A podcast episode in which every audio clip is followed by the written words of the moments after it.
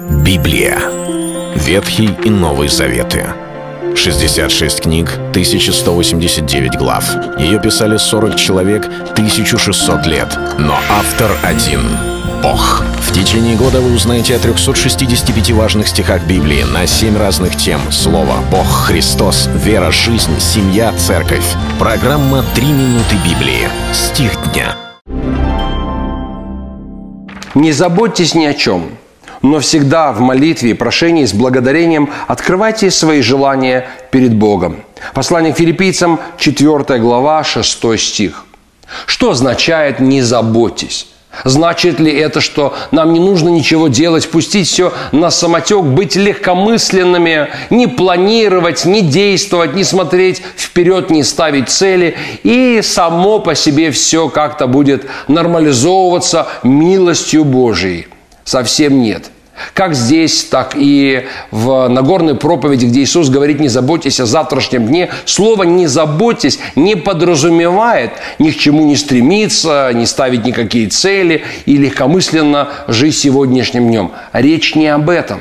Но озабоченность ума ближе к такому понятию, как суетность ума, когда человек полон тщетных мыслей, страхов, паники, когда он не знает, что делать, когда еще не дожив до завтрашнего дня, он уже волнуется, что изменишь ты в завтрашнем дне, что ты можешь сделать через неделю или через 10 лет, но когда еще не дожив до того времени, человек просто паникует, боится, э, полон суеты, то это все напрасно. Это лишает нас сил, парализует нашу веру, да и действия. Или же подталкивает нас к каким-то судорожным, суетным действиям и деяниям.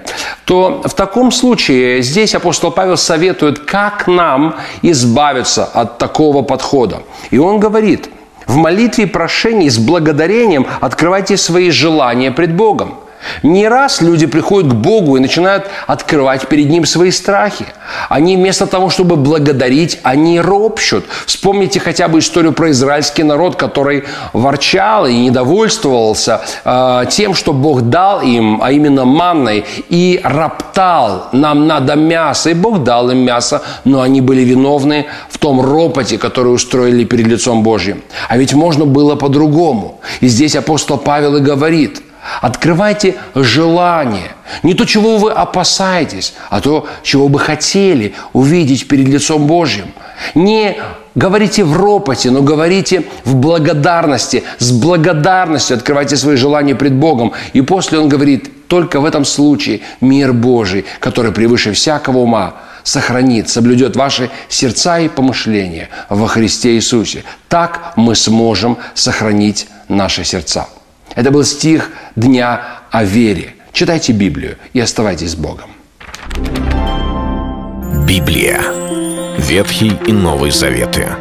66 книг, 1189 глав.